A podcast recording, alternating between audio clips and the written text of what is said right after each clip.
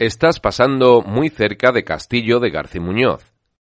Te recomendamos que lo visites. En este podcast te ofrecemos más información sobre lo que podrás encontrar durante la visita.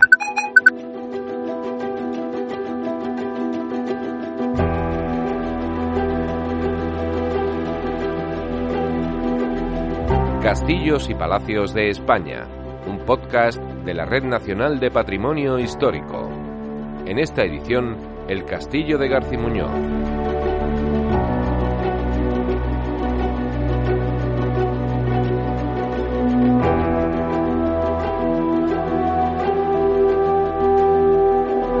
Es posible que no haya ciudad, villa o pueblo con una relación tan estrecha y especial entre un edificio y su población como la del castillo de Garcimuñoz y su fortaleza. Se denota en el propio nombre de la villa de Cuenca, en el gentilicio de sus habitantes, castilleros orgullosos de su pasado, de su historia, de sus piedras.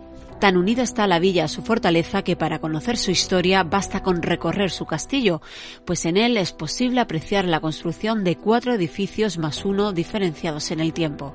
Gerardo Valero Marquina, un castillero enamorado de su pueblo. Y sobre la base de esos cuatro edificios más uno podemos contar la historia de la villa. Los elementos del edificio más antiguo los encontramos en unos tapiales de construcción calicastrada, que se constituye por capas de barro y cal, propios de la época de dominación musulmana. Por textos musulmanes sabemos que el nombre de la villa sería Al-Borj Hamal. Cuya traducción literal sería Castillo Hermoso. Sin embargo, la interpretación más correcta sería Castillo de los Jamal, en referencia a la familia Banu Jamal, señores de la villa. En 1177 es definitivamente reconquistada por los cristianos de la mano de Alfonso VIII y de Garci Muñoz, caballero cuyo nombre tomó la villa como su apellido hasta nuestros días. Esta etapa marca la segunda edificación que podemos encontrar durante la visita al castillo que podemos conocer de la mano del infante don Juan Manuel. Era, tras el rey, el señor más poderoso del reino. Estamos hablando ya de principios del siglo XIV. Le gustó la villa y decidió convertirla en la capital de su señorío, casi reino. Hizo grandes inversiones en ella, la fortificó y construyó un nuevo castillo del que podemos ver claramente su fisonomía, con torres cuadradas, muros, estancias con suelos de cantos rodados y con bancos corridos a su alrededor, así como un juego del alquerque grabado en la piedra, con el que pasaban sus ratos de ocio, y algún que otro ornamento un tanto místico, como un laberinto.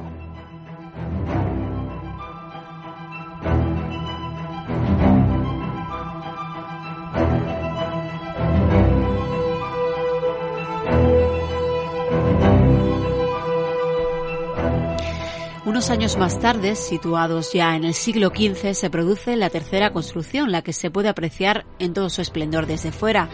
En este momento entra en escena de la política de Castilla otra de las familias más importantes de su tiempo, los Pachecos, que tras un intercambio con Medellín consiguen el castillo de Garcimuñoz, que pasó a convertirse así en su posesión más importante pero el antiguo castillo de don Juan Manuel no resultaba de su agrado y por eso mandaron construir uno acorde a los nuevos tiempos.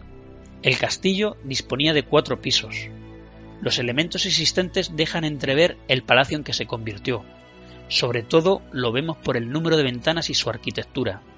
Ningún otro castillo de España tiene tal número de ventanas, las cuales son, sobre todo las del segundo piso, de una calidad arquitectónica y dimensiones imponentemente grandiosas.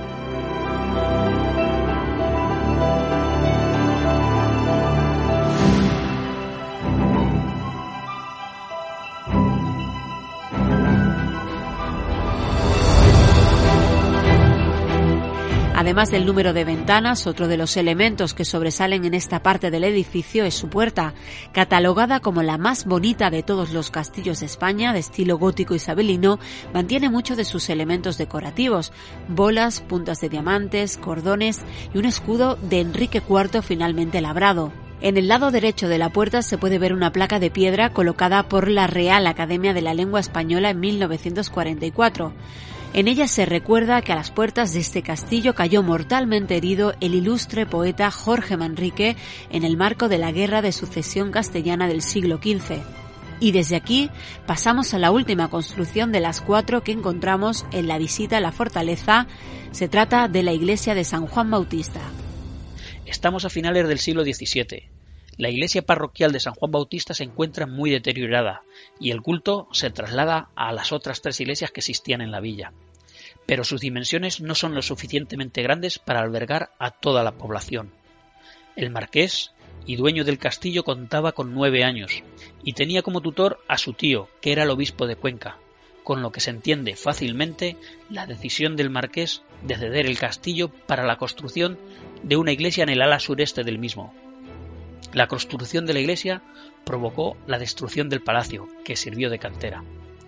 El resto del interior del castillo que no se utilizó como iglesia se convirtió en cementerio.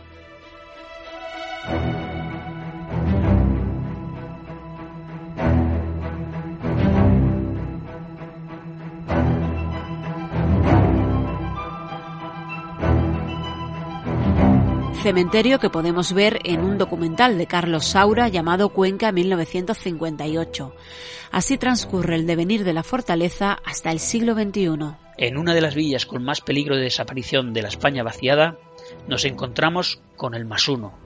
Este Masuno se refiere a la última intervención realizada en el castillo, de la mano de Izaskun Chinchilla.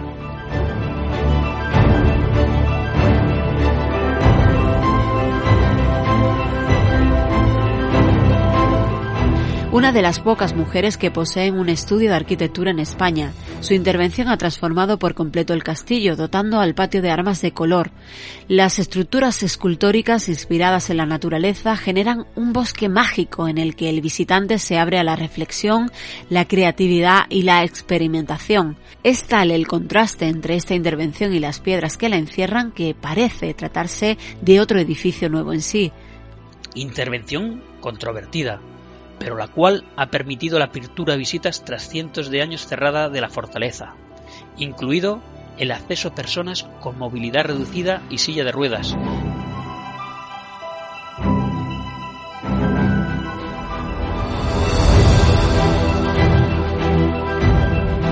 En definitiva, ha hecho accesible el castillo permitiendo que todo el mundo pueda llegar a lo alto de la torre suroeste y contemplar desde allí vistas impresionantes que pocos castillos ofrecen la oportunidad de vivir. Puedes obtener más información en la web castillosypalacios.es. Te invitamos a conocer la historia de España a través de sus recintos amurallados Puedes suscribirte a este canal de audio en radioviajera.com y en las principales plataformas de podcast como iVoox, Google Podcast, Apple Podcast y Spotify.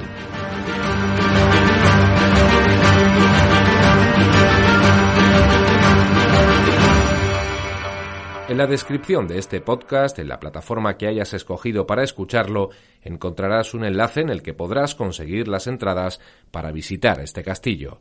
Castillos y Palacios de España, un podcast de la Red Nacional de Patrimonio Histórico.